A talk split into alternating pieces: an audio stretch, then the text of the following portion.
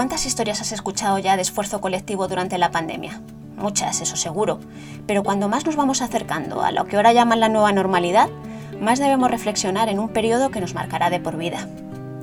Por eso hablo con Arancha Fernández, una abogada que quiso ayudar a su pareja, médico intensivista, y a los que, como él, estaban arriesgando la salud por no estar bien protegidos.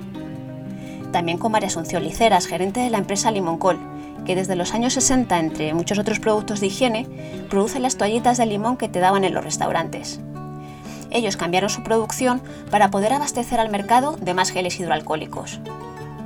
Este es el episodio número 17 del podcast Nos quedamos en casa, una producción del diario El Mundo para estos meses de confinamiento. Yo soy Virginia Hernández y Daniel Cedín es el encargado del montaje. Como decía, Arancha es abogada y su pareja trabaja en una UCI de un hospital de la Comunidad de Madrid viajemos mentalmente a esas primeras semanas en las que faltaba material de protección por todas partes. Cuando grabamos este podcast hay cerca de 49.000 sanitarios contagiados, un triste récord mundial. Se estaba reutilizando parte de material que no se podía desinfectar, no soportaba desinfecciones, entonces eh, pues las batas se rompían, se empezaron a utilizar bolsas grandes de jardín de basura, recortándolas y poniéndoselas, en fin, esto en un nivel de, de contagio como tienen las UCIs era una cosa que no que era que era inviable. Porque al final cuando un paciente te está demandando y tienes que entrar eh, a, a, ponerte en contacto con él a intubarle o a controlar el respirador o demás son esa atención a paciente crítico al final lo que tenemos en UCI entonces el no tener un material de protección adecuado, mm, pues lo que hacía era pues eh, que la gente terminara entrando mal protegida y bueno, cuando empezaron a caer, eh, sinceramente, los compañeros de, de mi pareja uno a uno, uno por día, pues yo eh, colapsé y, y, en fin, pues mm, me surgió eso, la necesidad de, de, protegerles con un material sanitario de inmediato, algo que pudiera hacer eh, de forma inmediata. Natacha, que es una persona, es eh, una empresa familiar que se llama Intertoldo, que está en Valmojado, en Toledo, que supe que estaba había dejado de fabricar toldos y se había puesto con un patrón de batas que le había llegado de un hospital de Galicia se había puesto en la fábrica a cortar con el plotter patrones de bata en lugar de los toldos. Los estaban cosiendo ahí y eh, entregando con unas costureras que tenía repartidas por la Sierra Norte. Entonces, esas batas que ella entregaba eran material de un solo uso. Y claro, la limitación de la costura de las costureras, pues al final hacía que ese material de un solo uso, que se tardaba dos días en llegar a los hospitales, pues que sirviera para un momento en el que ves al paciente y esa bata se desechara. Entonces mi intención era localizar un proveedor que me pudiera ofrecer un material que fuera reutilizable, un material que yo pudiera contrastar con farmacia hospitalaria, que así, así lo hice, eh, su capacidad de desinfección eh, para que al final el personal sanitario de UCI estuviera protegido. Contactó con un amigo de su hermano que hacía zapatillas y terminó hablando con Jorge, de una empresa de Alicante llamada Comertex.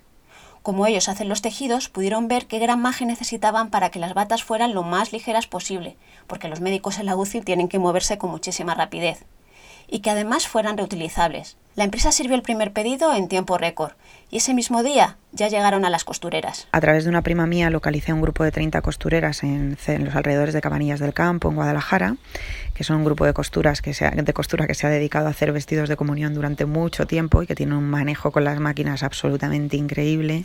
Son casi todo personas ya jubiladas y bueno, esta gente tiene una persona que se llama Isidoro, que es como si dijéramos el enlace entre, entre la fábrica, eh, ellos y las costureras y yo. Entonces Isidoro se marchó de Guadalajara a la fábrica, recogió el pedido el propio sábado por la tarde. Esas costureras el sábado por la tarde empezaron a coser como jabatas. Te hablo de 150 batas diarias, entre las 23 que son, 23, 25.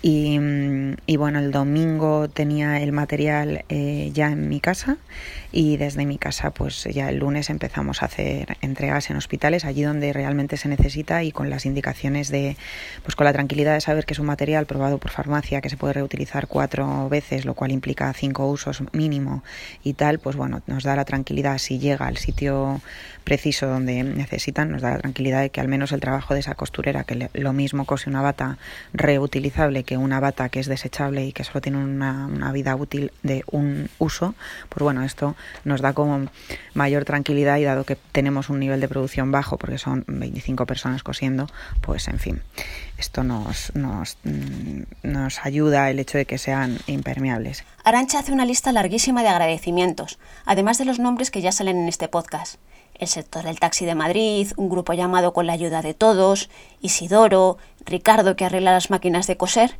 También se acuerda de sus primos pequeños y de su hijada, que rompieron las huchas sin esperar a que nadie se lo pidiera. Pues nada, para sufragar todo esto se me ocurrió crear una página en GoFundMe, una propuesta de recaudación.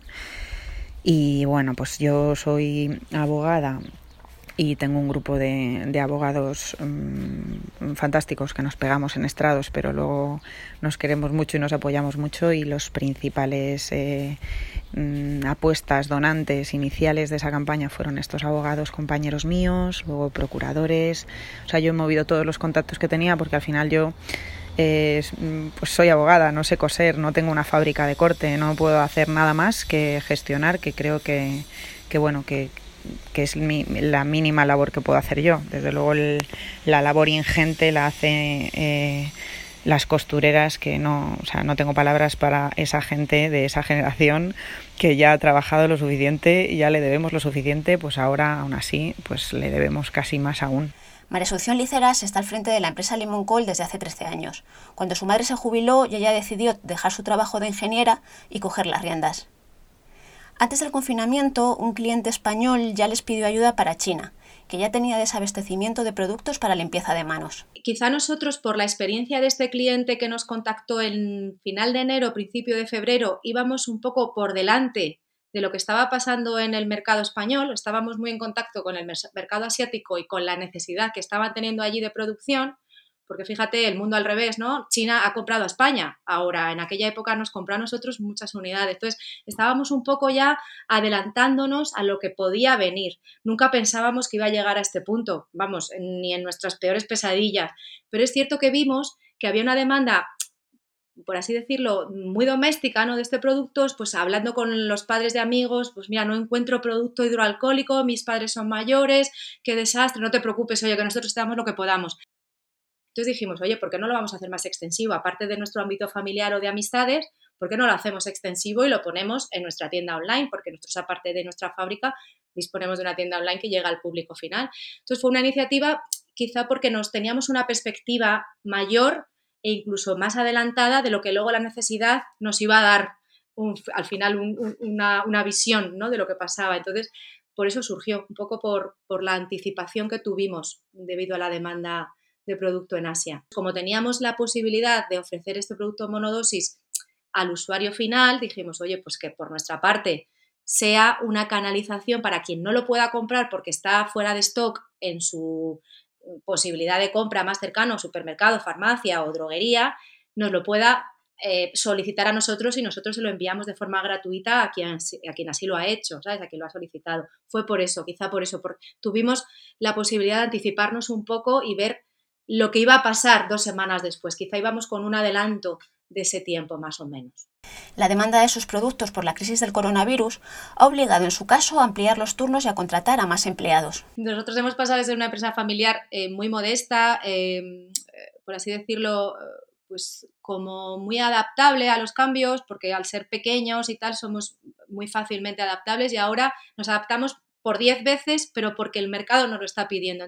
Entonces es cierto que ahora mismo tenemos un aprendizaje que si lo piensas, yo digo, madre mía, solo han sido dos meses, los dos meses, si, cuento con el tramo que te he dicho anterior, previo al confinamiento en España, son tres meses, pero como empresa al final nos ha dado el empujón como si casi lleváramos un año instaurados en este tema, porque hemos aprendido muchísimo, primero del mercado y de las necesidades, y segundo para tener la capacidad de dar respuesta ¿no? a lo que va pidiendo cada cliente o cada sector de clientes. La madre de María Asunción, jubilada desde 2007, está que no se lo cree. Pero ¿cuántas unidades? Claro, ella, ella mide todo al final en un poco, o sea, proceso productivo es igual a número de unidades ¿no? que sacas, más o menos. Esos son como los números generales ¿no? que necesitas saber aquí internamente. ¿no? Entonces, claro, cuando le, digo, le digo primero que tenemos más turnos, que tenemos más empleados, estamos generando, pues al final, empleo. Ella está alucinada, no, no, lo, no se lo cree, no se lo cree. Pero de verdad, hija, tienes que hacer eso.